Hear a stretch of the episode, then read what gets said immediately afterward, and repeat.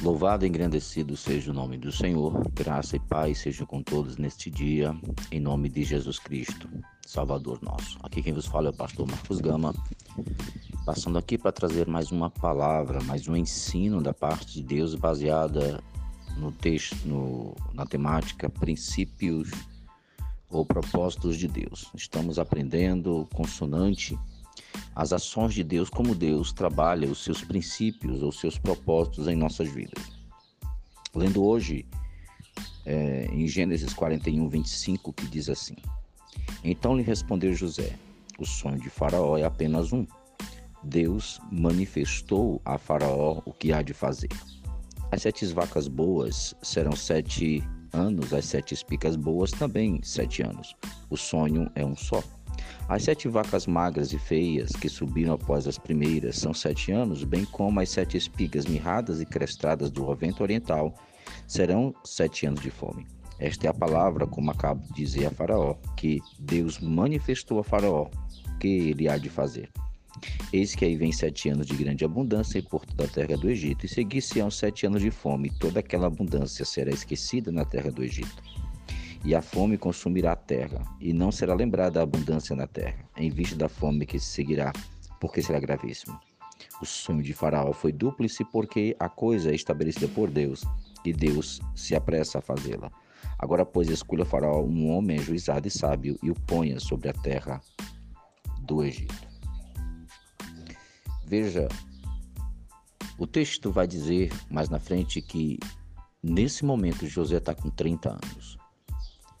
Se nós fizermos uma retrospectiva até Canaã, onde José era criado com Jacó e seus irmãos, e os seus sonhos, e agora José diante do maior rei, a maior da maior potência do mundo, então, o Egito. É, José se mostra um homem sábio, prudente, que não treme diante das autoridades. As agruras que José enfrentou, as afrontas que José enfrentou e por onde ele passou deram um espírito forte, direcionado, cauteloso, mas também ousado. E acima de tudo, jo José se apresentava como servo de Deus em todo momento. No versículo 25 ele diz: Então lhe respondeu José: O sonho de Faraó é apenas um. Deus manifestou a Faraó do que há de fazer. José estava dizendo: O meu Deus está dizendo para o senhor que acha que é Deus o que ele vai fazer. E não tem nada que o senhor possa fazer contra a ele. Que coisa linda. José não se esqueceu da mão de Deus e Deus não se esqueceu de José. E nesse momento José começa a viver o que Deus tinha determinado para a vida dele. Deus começa a dar para José o vislumbre do sol, da lua, das estrelas se inclinando diante dele. E nesse momento, quando José vai vivenciar isso, ele está preparado pelas lutas, ele foi capacitado pelas guerras, pelas tribulações, por tudo que ele enfrentou para dar um espírito forte, ousado e determinado. E nesse momento, ele mostra também que além de um homem preparado administrativamente, é um homem espiritual. E acaba de revelar o projeto de Deus ao coração de Faraó. E no final José diz: o sonho foi dúplice porque Deus se apressa em fazer. Ou seja, Deus tinha determinado que José passasse pelo que passasse, porque Deus sabia o que viria sobre a terra. Porque as estações e os momentos que as terras passam foi determinado por Deus e para que a, a terra tenha sua história.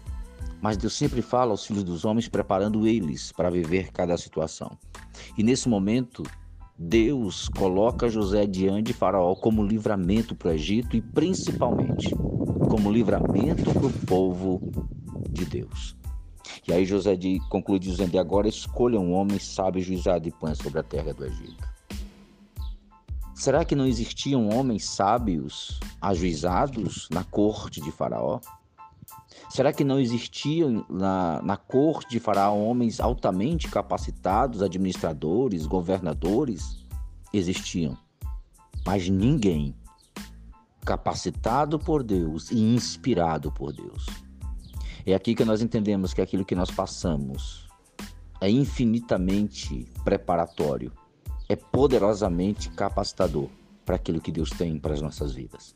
E vai chegar um dia de que tudo aquilo que você passou vai ser usado não só para o bem de José, porque Deus não levantou José por causa dele, Deus levantou José por causa do povo dele.